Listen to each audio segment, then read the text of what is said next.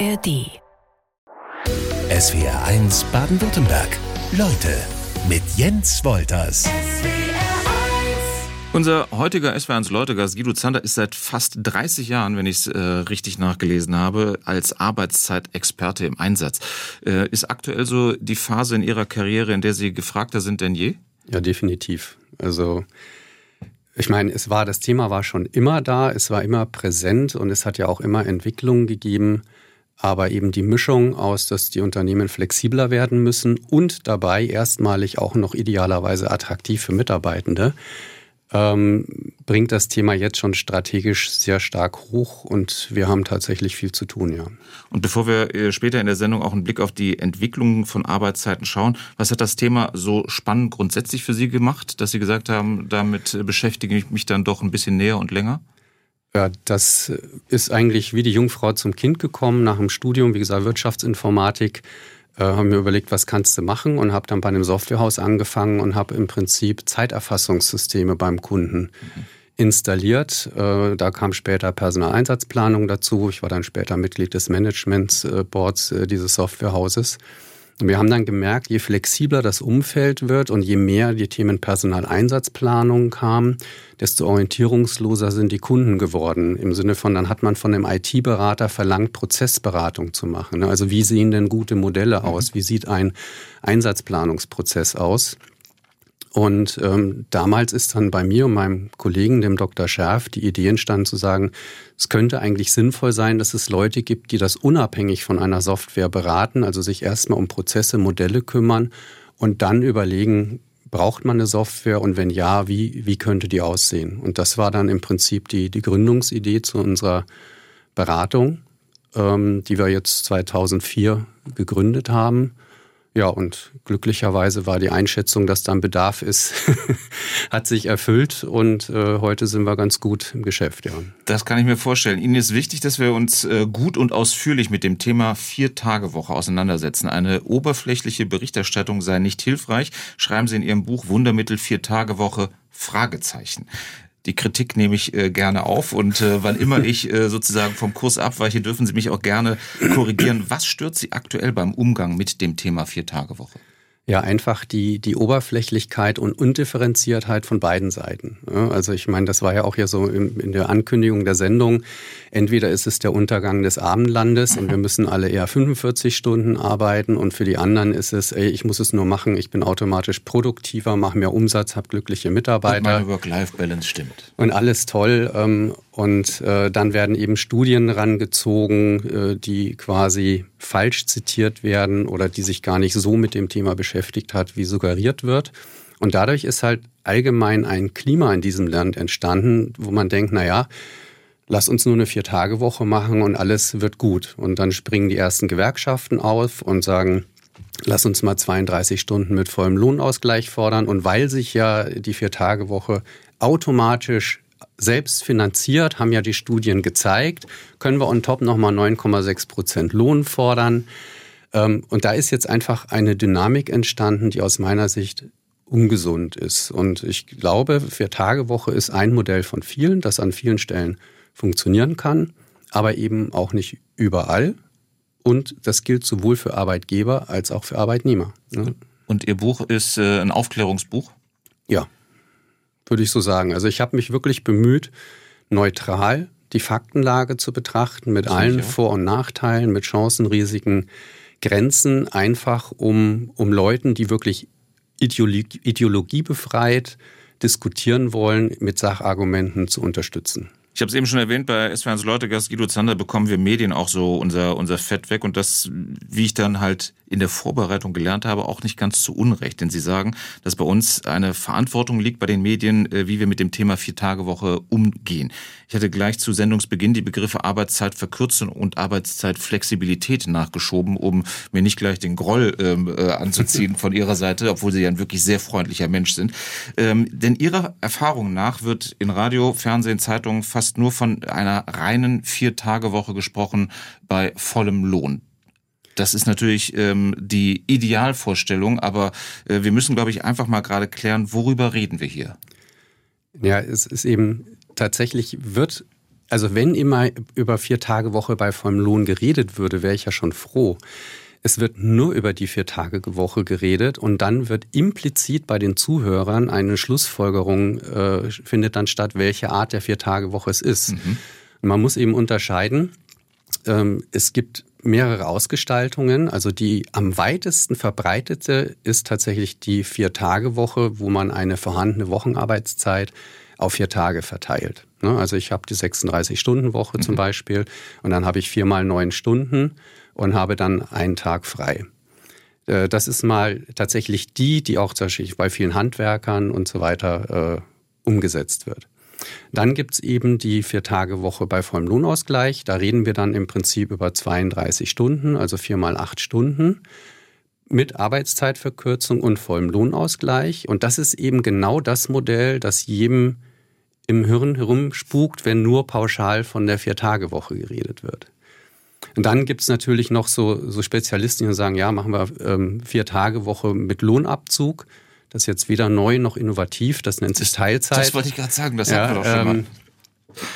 Und so weiter. Also von daher, und man muss extrem eben sagen oder aufpassen, welches Modell man, äh, über welches Modell man redet. Und wenn man eben pauschal nur fragt, also es gibt diverse ja, Studien, die da sagen, ja, 90 Prozent der Deutschen wollen die Vier-Tage-Woche. So, und dann stellt man eben die Frage, ja, welche Vier-Tage-Woche? Mhm. Und ich habe mal bei einem Webinar, das ich gegeben habe mit 70 Teilnehmern zum Thema Vier-Tage-Woche, habe ich als ganz am Anfang völlig ungestützt die Frage gestellt, wer möchte eine Vier-Tage-Woche aus dem teilnehmenden Kreis? Das waren dann 80 Prozent der Teilnehmer haben gesagt, sie hätten das gern. Und dann habe ich gesagt, wer würde denn immer noch die Vier-Tage-Woche wollen, wenn man die vorhandene Wochenarbeitszeit auf vier Tage verteilt? Und da waren es plötzlich nur noch 30 Prozent. Mhm. Und daran sieht man, wie wichtig es ist, genau die Dinge zu benennen. Und tatsächlich ist es eben so, die, die wenigsten Umsetzungen der Vier-Tage-Woche in Deutschland, die als erfolgreich gelten, haben die 32 Stunden bei vollem Lohnausgleich. Das gibt's auch, ja. Aber auch da kommen wir später noch wahrscheinlich drauf, welche Branchen das sind und ja. so weiter. Aber die meisten, und da sind zum Beispiel sehr, sehr viele Handwerksbetriebe drunter, die halt sagen, ja, wir haben unsere äh, Arbeitszeit auf vier Tage verteilt ähm, sparen uns eine Anfahrt zur Baustelle. Und meistens haben die ja sowieso nur bis Freitagmittag gearbeitet dann und dann machen wir halt den Freitag ganz frei. Ne? Und dass das da funktioniert, kann ich nachvollziehen. Aber es ist halt nicht übertragbar. Also können wir uns zumindest darauf verständigen, dass dieser Begriff Vier-Tage-Woche ist das Plakative für Überschriften ähm, oder sonstiges. Äh, ich glaube, das Gebäudeenergiegesetz wäre so wahrscheinlich auch nicht in unsere Köpfe gelangt, äh, wenn es nicht ähm, umgangssprachlich das Heizungsgesetz war. Ähm, aber müssten wir nicht eigentlich grundsätzlich über eine Einstellung zur Arbeit auch reden? Also weil ich, ich finde, das wird immer so als sowas Schlechtes dargestellt. Also ich kann, habe das Glück, zumindest in meinem Job sagen zu können, dass ich den sehr gerne mache. Das gilt wahrscheinlich nicht für jeden, das ist mir schon klar. Aber dass das halt eben nicht sowas ist, ähm, ah gut, das gehört auch leider zum Leben dazu, aber ähm, es ist halt eher eine Belastung. Ja, also das ist tatsächlich mittlerweile auch der Punkt, dass eben Arbeit fast durch die Bank weg als was Negatives äh, dargestellt wird. Und ich glaube eben, Arbeit kann auch sehr viel Herausforderung sein und eben auch Glück, wenn man so eine Herausforderung selbst erstmal, wenn es unangenehm ist, am Ende geschafft hat. Und man muss, denke ich, unterscheiden zwischen Arbeit, die krank macht und, und, und erfüllende Arbeit. Ne? Und wir haben schon, wenn wir heute in die Schichtbetriebe gucken, haben wir Schichtmodelle im Einsatz, die Leute wirklich krank machen. Da haben wir 15 Prozent Krankenquoten und so weiter. Also ganz Schichtmodelle das mit ne, und, und so weiter. Ne? Mhm. Und dass da eine junge Generation sagt, ich habe jetzt erlebt, wie meine Eltern äh, quasi sich krank gearbeitet haben, vielleicht geschieden wurden, weil sie sich nie gesehen haben und so weiter, das kann ich durchaus auch nachvollziehen. Aber äh, wie Sie sagen, es geht mittlerweile ja so eher, eher pauschal in dieses, ne, oh, Arbeit ist schlimm und ich meine, gerade im Radio gibt es auch immer die Sache mit dem kleinen Donnerstag und da wird am Montag schon, äh, freut man sich schon auf Freitag und das sind eben so, so viele Dinge, so, so ein bisschen Framing, äh, wo, wo eben das so gesetzt wird, dass Arbeit eher was ist, was es zu vermeiden gilt. Und das finde ich auch tatsächlich ein bisschen schade. Ja. Übermorgen, am 1. Februar, starten wir in Deutschland offiziell mit dem Pilotprojekt Vier-Tage-Woche. Ein halbes Dutzend Unternehmen aus Baden-Württemberg machen auch mit, äh, um Erfahrungen zu liefern. Der Arbeitszeitexperte Guido Zander ist weiter zu Gast in SWRs Leute. Andere Länder haben uns da schon was voraus. Äh, ich nenne jetzt nur mal Japan, Island, Großbritannien. Aber so richtig intensiv, wenn wir jetzt zum Beispiel auf Japan schauen wollen, äh, wurde das da nicht betrieben, oder? Wie sah das da aus? Nee, also Japan war ja im Prinzip ein Unternehmen, nämlich Microsoft. Ja. Und die haben mal für vier Wochen in einem August entschieden, quasi einen Tag äh, freizugeben und äh, zu schauen, ob denn das alles äh, trotzdem klappt. Und ich meine, kann man sich jetzt vorstellen, die Resonanz bei den Mitarbeitenden war natürlich äh, gut. Ne? Mhm. Der zusätzliche freie Tag, alles toll. Und tatsächlich hatte sich auch gezeigt, die Produktivität ist nicht gesunken und so weiter. Jetzt muss man natürlich auch sehen, wir reden hier über Microsoft und wir reden über Japan. Und Japan hat ja eher eine Arbeitszeitkultur des Präsentismus, sage ich mal. Also ne, man verliert ja vielleicht sogar das Gesicht vorm Chef, wenn man zu früh heimgeht ja. und äh, äh, so weiter. Ob dann da immer gearbeitet wird, wenn man noch da ist, ist dann die andere Frage. Und insofern kann ich mir schon vorstellen, dass man in so einer Kultur, wenn man dann sagt, wir machen einen Tag weniger, ihr müsst alles in vier Tagen schaffen, dass das auch funktioniert. Aber es ist natürlich dann weder vom Unternehmen, Microsoft ist äh, ja in jeder Form, sage ich mal, in vielen Formen ein Ausnahmeunternehmen, noch eben mit dem kulturellen Umfeld von Japan kann man auch nur irgendwie sagen, dass das jetzt äh, so repräsentativ ist, dass man das auf irgendwie einen Industriebetrieb in Deutschland äh, übertragen könnte. Ja. Dann haben wir äh, das Beispiel Island, was gerne auch herangezogen wird. Äh, doch jetzt habe ich dann in Ihrem Buch gelesen, ähm, dass das ja eigentlich gar keine Studie zum Thema Vier-Tage-Woche war, sondern? Ja, es äh, tatsächlich sagt auch schon der Titel. Ne? Es geht um eine Arbeitszeitverkürzung von 40 auf 36 Stunden in Island und zwar nur in Behörden und Ministerien.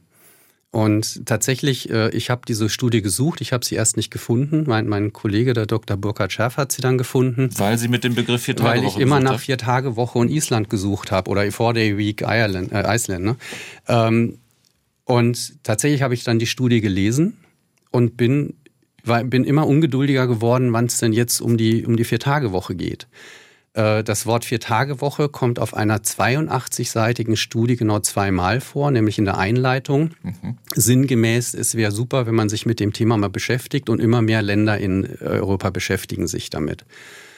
Und das heißt, hier wurde im Prinzip etwas unter Vier-Tage-Woche in Deutschland subsumiert. Also ganz viele Schlagzeilen waren, Island hat gezeigt, die Vier-Tage-Woche funktioniert ja. und so weiter. Aber tatsächlich, was hat stattgefunden? Man hat Island hat die zu dem Zeitpunkt die höchste äh, Wochenarbeitszeit Europas gehabt. Und die haben quasi beschlossen, wie gesagt, im öffentlichen Dienst von 40 auf 36 Stunden runterzugehen. Das Ganze hatte positive Effekte natürlich. Die Leute hatten mehr Zeit unter der Woche, konnten die Wochenenden ein bisschen besser nutzen. Die Krankzeiten sind tatsächlich zurückgegangen. Aber der Effekt war eben, eine Arbeits wurde auf eine Arbeitszeitverkürzung von vier Stunden zurückgeführt und eben nicht der Vier-Tage-Woche. Und dass man die Produktivität gehalten hat, hat man halt dadurch erreicht, ich meine, jetzt bin ich mal böse, wir, waren, wir sind hier in Behörden. Ja? Und äh, man hat quasi manche Prozesse digitalisiert, man hat aber in Kitas zum Beispiel auch Öffnungszeiten verkürzt. Ne? Ähm, okay. Also das war auch ein Punkt. Man hat halt unproduktive, ausschweifende Meetings optimiert, die Zeit in der Kaffeeküche ein bisschen kürzer gehalten und Social-Media-Aktivitäten verboten. So, und dass ich dann natürlich in, in viereinhalb Tagen das Gleiche hinkriege wie in fünf Tagen, wenn ich, ich bin mal böse, wenn ich das auf Deutschland übertragen würde, dann würde ich auch sagen, dann geht vielleicht auch eine Drei-Tage-Woche. Ähm, das ist wirklich böse. äh, aber dann, aber man kann es halt nicht übertragen. Und es gab genau ein äh, Unternehmen, das mitgemacht, das war ein Krankenhaus. Mhm. Und hier sind natürlich diese ganzen Zeitfresser fallen nicht so an wie, wie in, in, in äh, administrativen Bereichen. Und da war es am Ende so, dass man zusätzliches Personal einstellen musste, um eben die Pflegeleistung aufrechtzuerhalten. Ich meine, das ist valide, das kann man machen, aber man kann dann halt nicht behaupten, dass es überall zum Nulltarif funktioniert hat. Und wie gesagt, es ist nicht übertragbar auf den deutschen Industriebetrieb wieder. Gucken wir kurz noch auf äh, die Studie in Großbritannien, ähm, die gerne von deutschen Gewerkschaften auch so als Grundlage für eine flächendeckende Einführung der 32-Stunden-Woche bei vollem Lohnausgleich herangezogen wird. Äh, Ihre Meinung dazu? Ja, auch hier ist es, die Studie an sich finde ich gar nicht schlecht gemacht, aber sie ist auch nicht für alles repräsentativ. Also es haben 61 Unternehmen dran teilgenommen und das ist schon mal ein Punkt, sie haben sich freiwillig gemeldet. Und in dem Moment, wo sich Unternehmen freiwillig melden, sehen sie eine Chance, dass sie das umgesetzt kriegen und damit ist zumindest die Auswahl der Unternehmen schon mal nicht mehr repräsentativ. Ein Großteil der Unternehmen, nämlich 88 Prozent, hatten weniger als 100 Mitarbeiter und 66 Prozent weniger als 25. Okay. Und es gab im Prinzip, es waren viele Branchen dabei, aber ganz viel Dienstleistung, Steuerberater und so weiter. Und es gab genau vier Unternehmen äh, aus, aus dem produzierenden Sektor. Über drei hat man gar nichts mehr erfahren. Das eine war eine Brauerei und die war nicht im Schichtbetrieb. Und wir kommen vielleicht später nochmal drauf, warum Schichtbetrieb mhm. tatsächlich ein, ein Riesenthema ist in der Art der Umsetzung der Vier-Tage-Woche.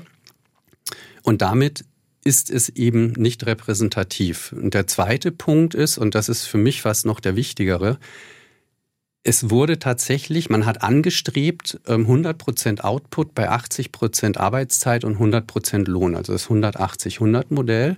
Im Ergebnis rausgekommen ist, man hat die Arbeitszeit von 38 auf 34 Stunden gesenkt und die Arbeitstage von 4, knapp 4, oder gut 4,8 auf 4,5. Und zwar ist das deshalb entstanden, weil man den Unternehmen die Möglichkeit gegeben hat zu sagen, ähm, ihr könnt aber auch, wenn es eng wird, an fünf Tagen wieder arbeiten. Und das hat man halt immer wieder gezogen, sodass im Schnitt eine viereinhalb Tage Woche rausgekommen ist. Das heißt, alles, was an positiven Effekten da entstanden ist, war auf eine viereinhalb Tage Woche zurückzuführen. SWRs Leute, Gast Guido Zander ist weder Freund noch Feind einer Vier-Tage-Woche, sondern sie beschäftigen sich als Arbeitszeitexperte intensiv mit dem Thema und bewerten das ähm, anhand von Erfahrungen, die sie gesammelt haben. Wenn wir über Vor- und Nachteile reden, ähm, ist es da ausreichend zu sagen, dass mit einer Arbeitszeitverkürzung die Krankenquote in Betrieben abgebaut werden kann, aber auf der anderen Seite auch die Problematik äh, Fachkräftemangel noch größer wird? Also natürlich der Vorteil, dass man sagt, ähm, ich entlaste und dadurch habe ich eine geringere Krankenquote, der ist natürlich da. Voraussetzung ist natürlich, dass ich überhaupt erstmal eine hohe Krankenquote habe. Mhm. Das ist nämlich auch nicht äh, überall der Fall. Und das Thema Fachkräftemangel, das geht in beide Richtungen. Also die Frage ist, gelingt es mir, die durch die geringere Arbeitszeit und durch Prozessoptimierungen so viel produktiver zu werden oder eben auch Krankenquote einzukürzen, dass mein Kapazitätsverlust an sich ähm, durch eine höhere Produktivität ausgeglichen werden kann. Wenn das so ist, dann würde eine Vier-Tage-Woche den Fachkräftemangel nicht verschärfen. Es wird allerdings eben nicht überall so möglich sein. Ja, und deshalb, äh, man muss im Prinzip das Fachkräftemangel ähm, quasi gesamtwirtschaftlich und fürs Einzelunternehmen sehen.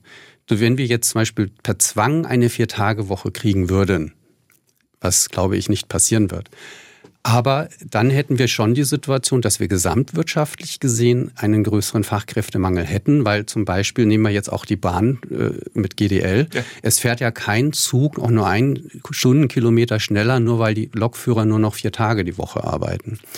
In der Industrie ist eine getaktete Fertigung wird nicht schneller dadurch, dass die Leute nur vier Tage die Woche arbeiten. Das heißt, ich habe einfach Kapazität, weniger Kapazität, die muss ich ersetzen, wenn die Maschinen gleich lang laufen sollen. Und meine Erfahrung ist schon, dass man durch eine Arbeitszeitverkürzung, gerade im industriellen Umfeld, ich habe vorhin schon mal gesagt, es gibt krankmachende Schichtpläne. Wenn ich heute eine ähm, äh, Krankenquote von 15 Prozent habe und ich senke zum Beispiel die Arbeitszeit von 40 auf 36 Stunden, dann kann man schon erwarten, dass die Krankenquote zurückgeht. Also aus meiner Erfahrung kann ich sagen, es gibt viele Unternehmen mit 40 Stunden Wochen im Schichtbetrieb mit weit über 10 Prozent Krankenquote und die meisten Unternehmen mit einer 35 Stunden Woche, die ich kenne, haben ja unter 10 Prozent Krankenquote. Ja? Es ist halt nur die Frage, dann sind wir wieder bei der, die wir bei dem Ausgangspunkt, den wir eben schon hatten, ähm, weniger Stress an bei weniger Arbeitstagen. Ähm, das ist ja immer relativ. Wenn ich die gleiche Arbeitszeit in weniger Arbeitstage packe, dann äh, geht die Rechnung schon mal so nicht auf. Das ist richtig. Wenn ich das umverteile, meine Arbeitstage werden länger und ich mache keine in irgendeiner Form Prozessoptimierung jetzt dahingehend, dass ich sage, ich, ich werde effizienter, dann kann es eben schon passieren, dass für den Einzelnen der Stress an den einzelnen Tagen steigt. Und man muss natürlich auch sehen, zum Beispiel im Hinblick auf Flexibilität, wenn ich jetzt zum Beispiel noch Kinder habe, die ich zur Kita bringen will oder abholen will, wenn ich jetzt an vier Tagen plötzlich neun Stunden arbeiten muss, dann ist das vielleicht viel, viel schwieriger, dann habe ich diesen einen Tag frei, da kann ich mich super um meine Kinder kümmern und in anderen vier Tagen äh, habe ich dann wahnsinnig viel Stress. Und ja. die Betreuungszeiten in der Kita müssten halt auch länger sein wahrscheinlich. Wahrscheinlich, ja. Und das sind eben Dinge, wo ich sage, da wird halt viel durcheinander gebracht und es hat auch damit zu tun, wie weit bin ich von meinem Arbeitsplatz weg. Ne? Wenn ich jeden Tag anderthalb Stunden Anfahrt habe, freue ich mich über jeden Tag, den ich nicht anreisen muss. Dann werde ich vielleicht auch dieses, ich habe mehr Stress in vier Tagen eher in Kauf nehmen, als wenn ich fünf Minuten nebenweg wohne und sogar sagen kann, Mensch, eigentlich ist doch ideal, ich mache da morgen mal drei Stunden, nachmittags drei Stunden, kann zwischendrin machen, was ich will. Ähm, ne, also da gibt's ja auch sehr individuelle Vorlieben bei den Mitarbeitern. Und deshalb, also der Grund, warum ich ja das Buch geschrieben habe, ist, dass ich die Befürchtung hatte, dass tatsächlich irgendwann der Punkt kommt, wo sie dieses, wir müssen das jetzt alle machen, womöglich eine gesetzliche Regelung oder eben Gewerkschaften, die das fordern. Und wir sind in einer so komplexen Umwelt, dass halt zunehmend diese einfachen One-Size-Fits-All-Modelle nicht mehr passen. Das wird immer suggeriert und es kann passen, aber es muss nicht passen. Und ich werbe halt einfach für Vielfalt, für Flexibilität, für, für den Wettbewerb unterschiedlichster Modelle. Ähm, und wenn dann die Vier-Tage-Woche an einer Stelle, wenn das das Modell ist, das uns alle glücklich macht, ohne jedes Wenn und Aber, dann brauchen wir niemanden, der das fordert, dann werden das die Betriebe früher oder später automatisch machen. Im Fazit des Buchs von SWRs Leutegast Guido Zander, Wundermittel Vier-Tage-Woche, Fragezeichen, heißt es, äh, sie kann unter bestimmten Voraussetzungen in bestimmten Branchen funktionieren. Nämlich wo? Ja, überall da, wo man den Bedarf relativ flexibel planen kann. Also wenn ich eben sage, die Arbeitszeit ist nicht an einem bestimmten Wochentag auf eine bestimmte Uhrzeit festgelegt, sondern ich kann sagen, ob ich jetzt an einem Tag neun Stunden oder sieben Stunden arbeite, ich um sieben anfangen oder um neun anfangen, egal. Hauptsache, ich mache in der Woche irgendwie meine Arbeit. Ne? Mhm. Dann kann man sich vorstellen, dass man entweder man wird produktiver oder eben man verteilt die Arbeitszeit auf vier Tage und dann kriegt man das hin.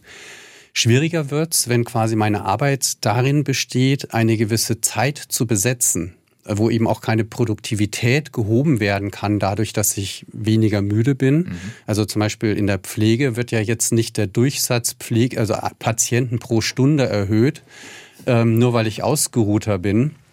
Ja, ähm, oder eben keine Maschine läuft schneller, nur, nur weil äh, die Leute nur noch vier Tage die Woche arbeiten. Und das heißt, da ist zumindest das schon mal nicht möglich zu sagen, machen wir alle mal den Freitag frei und stellen die Maschinen ab. Das heißt, wenn ich da auf eine Vier-Tage-Woche gehen will, müsste ich eigentlich so den freien Tag durch die Woche durchrollieren. Ne? Mal Montag, mal Dienstag, mal Mittwoch, ähm, damit ich das hinbekomme. Und dann ist, wie gesagt, die Frage, wo kann ich Produktivität heben? Und da haben wir es vorhin gehabt mit der Island-Studie, wenn ich natürlich in administrativen Bereichen gewisse Zeitfresser habe, wie ich schaue untertägig auf mein Handy, mache Social Media, ich bestelle mal bei Amazon mir eine Geschichte, ich äh, äh, äh, tausche mich mit meinen Kollegen in der Kaffeeküche aus und so weiter. Wenn ich das alles abstelle, dann kann ich mit einem guten Gewissen vielleicht sogar sagen, wir werden auch mit, mit weniger Arbeitszeit die gleiche Arbeit bekommen. Und das alles funktioniert in der Industrie zum Beispiel nicht. Und wenn ich in einem Dreischichtbetrieb bin, kann ich auch nicht die Arbeitszeit verlängern. Ich kann ja bei drei mal acht ist 24.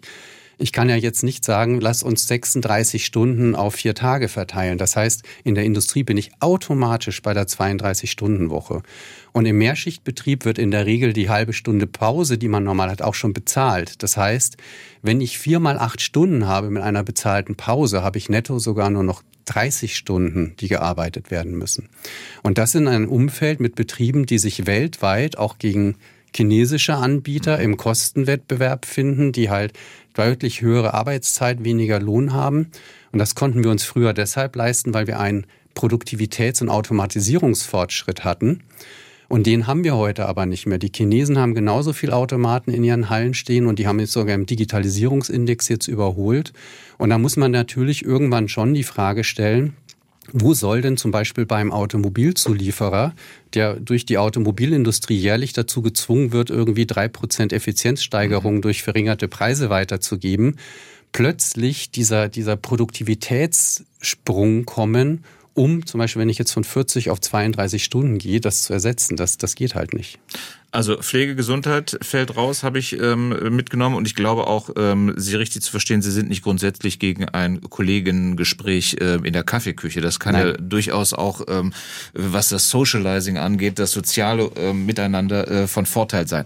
Ähm, was ich noch gelesen habe, ein Beispiel im Bereich Bildung. Lehrkräfte an Hochschulen und Universitäten könnten dann an vier Tagen unterrichten und den zusätzlichen freien Tag für Forschung und Fortbildung nutzen, wo ich dann dachte, Moment mal, dann ist die Rechnung ja auch schon wieder eine andere. Dann habe ich ja trotzdem fünf Tage. Ja, das ist einfach eine, eine Umverteilung der Arbeitszeit. Vielleicht, dass eben die Fortbildung sonst zwischendrin war und jetzt strukturiere ich es halt besser. Aber es ist natürlich keine, keine Absenkung der Arbeitszeit oder es ist kein, kein freier Tag. Ja, also das jetzt tatsächlich mit einer Vier-Tage-Woche äh, zu beziffern, wäre aus meiner Sicht auch Etikettenschwindel. Reduzierte Arbeitszeit bei vollem Lohn wie bisher. Kann das gehen, frage ich jetzt den Arbeitszeitexperten Guido Zander in SWRs Leute. Kann es gehen? Es kommt drauf an. die, die klassische äh, Beraterantwort. Keine zufriedenstellende Antwort. Ja, ich, ich würde es auch gerne noch ausführen. Bitte, ja. ähm, nee, es, es kommt tatsächlich drauf an, was ich an, an Gegenrechnungseffekten habe. Ja, äh, wenn ich tatsächlich, ich habe es vorhin schon mal erwähnt, eine sehr hohe Krankenquote habe mhm. und berechtigt glauben kann, dass die runtergeht, wenn ich, wenn ich jetzt eine Arbeitszeitverkürzung mache, dann äh, ist das natürlich ein Gegenfinanzierungselement. Wenn ich momentan sehr starr arbeite, in starren Systemen entstehen oft Leerzeiten. Das heißt, es sind Leute da, die ich eigentlich nicht brauche. Wenn ich jetzt den Deal mache, Arbeitszeitverkürzung gegen Flexibilität, sprich, ne, wir können euch dann mehr reinholen, wenn wir viel zu tun haben. Ne, das spricht zum Beispiel für so Modelle wie die viereinhalb Tage Woche. Wir haben viel zu tun, also arbeiten wir fünf Tage pro Woche. Wir haben wenig zu tun, also arbeiten wir nur vier Tage die Woche. Ja, das könnten so Kompromisslinien sein. Ähm, oder schlicht und ergreifend Prozessoptimierung. Zum Beispiel in der Pflege wird immer mehr dokumentiert, ordentliche Digitalisierungslösungen, die die Leute quasi administrativ entlasten, sodass ich vielleicht Arbeitszeit reduzieren kann ohne dass Zeit am Patienten verloren geht. Also das sind alles Dinge, ähm, die man, die man tun kann, um, um gegenzufinanzieren, bis hin zum Punkt, dass jemand sagt, ich habe so einen riesen Vorteil dadurch, dass ich jetzt mit einer Vier-Tage-Woche rennen die Leute, die Bewerber mir die Bude ein, wir haben Fachkräftemangel und äh, das lasse ich mir auch was kosten. Das heißt, wir haben vielleicht fünf Prozent, die wir nicht gegenfinanziert bekommen. Dafür ähm, haben wir keinen Fachkräftemangel. Das heißt, das ist am Ende äh, eine sehr individuelle Voraussetzung, die die Unternehmen haben. Ne? Kann ich mir es leisten? Will ich mir es leisten? Habe ich Gegenrechnungseffekte? Ja oder nein? Und dementsprechend werde ich es entweder tun können oder vielleicht auch, auch nicht tun können. Aber das ist ja gerne der Streitpunkt zwischen Gewerkschaften auf der einen Seite und Arbeitgeber auf der anderen Seite. Michael Hüter, der Direktor des Instituts der deutschen Wirtschaft, der sagt äh, zu dem Thema, dass äh, wir uns das als Gesellschaft gar nicht leisten können. Man müsse der schrumpfenden Wirtschaft Rechnung tragen. Eine Verkürzung der Arbeitszeit führe zu sinkender Produktivität steigernde Produktivität, das ist ja immer das Gegenargument, ähm, bekommen wir durch weniger Arbeitszeit. Also wie, wie, wie kriegen wir das zusammen? Da muss man unterscheiden zwischen individueller Produktivität und Systemproduktivität. Was meine ich damit? Natürlich, wenn ich zum Beispiel jetzt einen verkürzten Arbeitstag habe, Gleitzeit ist ein mhm. klassisches Beispiel, dass ich sage, ich, ich arbeite kürzer, dafür fokussierter, dann werde ich im Prinzip in der Zeit, in der ich arbeite, eine höhere Produktivität haben und kann gegebenenfalls Teile dieser wenigeren Arbeitszeit reduzieren oder wieder wieder reinarbeiten. Die spannende Frage ist aber, ob denn die diese individuelle Produktivitätserhöhung reicht, um den Kapazitätsverlust auszugleichen, den ich habe. Und meine Erfahrung aus, aus vielen Projekten ist, dass wir eine Arbeitszeitverkürzung von 40 auf 36 Stunden durch viele Effekte, ich habe es vorhin gesagt, Lehrstundenvermeidung, Krankheitskosten und so weiter, ähm, wirklich auch gegenrechnen können. Ähm, und da wir wahrscheinlich gar nicht so viel Produktivität verlieren. Der, Fehler, der aber gemacht wird, ist, dass das linear fortgeschrieben wird. Also, dass ich die Effekte, die ich von 40 auf 36 Stunden habe, dann nochmal kriege, wenn ich von 36 auf 32 Stunden gehe. Und das ist halt stark degressiv. Und also ne, nur weil ich einmal fünf Prozent weniger Krankenquote hatte, weil ich sehr hoch war, werde ich nochmal mit der gleichen Arbeitszeitsenkung nicht nochmal die fünf Prozent reinholen. Und dieses lineare Denken geht aber auch zum Beispiel in die andere Richtung, weil Sie gerade Hüter gesagt haben, die dann fordern, jetzt müssen wir wieder eher 43 Stunden mhm. die Woche arbeiten. Ich kann nur sagen, wenn man im Schichtbetrieb Schichtpläne macht, dass die Leute 43 Stunden arbeiten müssen, dann werden die Krankenquoten so hoch gehen, dass der Effekt, den man da erzielen möchte an mehr Kapazität, eher darin enden wird, dass man weniger Kapazität hat. Das heißt, auch hier dieses lineare Fortschreiben, jede Stunde mehr bringt mir linear mehr, mehr Output, ist eben genauso verkehrt. Und meine persönliche Erfahrung ist, dass der Sweet Spot so irgendwo bei 35, 36 Stunden liegt, wo die Systemproduktivität noch aufrechterhalten werden kann durch individuelle Produktivitätssteigerung. Wenn ich dann aber eben runtergehe, dann mag es sein, dass die individuelle Produktivität noch mal ein bisschen steigt, aber sie wird nicht mehr ausreichen, um die Produktivität des Gesamtsystems oben zu halten. Von Februar an startet Deutschland das Pilotprojekt in Sachen Vier-Tage-Woche. In einem halben Jahr ist dieser Pilot dann auch zu Ende. Ähm, was erwarten Sie von dieser Zeit?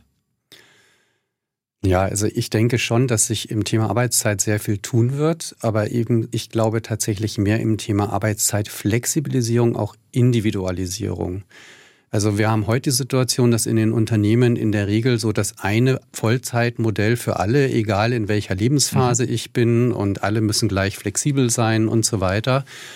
Und in unseren Projekten, die wir gerade äh, aktiv beraten, haben wir tatsächlich sehr viel, dass wir von dem Arbeitszeitmodell weggehen zum Arbeitszeitsystem. Das heißt, eine Vielzahl, oder was heißt Vielzahl, also mehrere Modelle, die unterschiedlich flexibel sind, zwischen denen die Mitarbeitenden freiwillig wählen können, auch je nach Lebensphase. Und äh, zum, tatsächlich ein Großteil der Fluktuation wird heute dadurch verursacht, dass Leute sagen, bis jetzt war das das perfekte Unternehmen für mich, jetzt habe ich aber eine andere Lebensphase, ich habe Kinder bekommen und plötzlich kriegen die kein Arbeitszeitmodell mehr her, dass das mir gerecht wird. Ja? Und deshalb glaube ich, wir werden tatsächlich sehr stark Richtung Individualisierung gehen, Richtung Flexibilisierung. Und da wird natürlich auch die Höhe der Arbeitszeit ähm, sehr relevant sein. Und, und wir haben aber zum Beispiel ähm, jetzt in Österreich bei einem Unternehmen ein Projekt gemacht, da haben wir jetzt auch in Österreich ein HR-Wort für bekommen, wo wir im Schichtbetrieb es den Leuten ermöglichen, von Jahr zu Jahr aufs Neue ihre Wochenarbeitszeit selbst zu wählen. Also mehr oder weniger stufenlos. Mhm. Und das eben äh, anzupassen. Ne? Also da gibt es einen Grundschichtplan, der hat so, so und so viele Stunden drin und dann können die die Anzahl an zusätzlichen Schichten, die sie im Jahr machen wollen, mehr oder weniger frei wählen.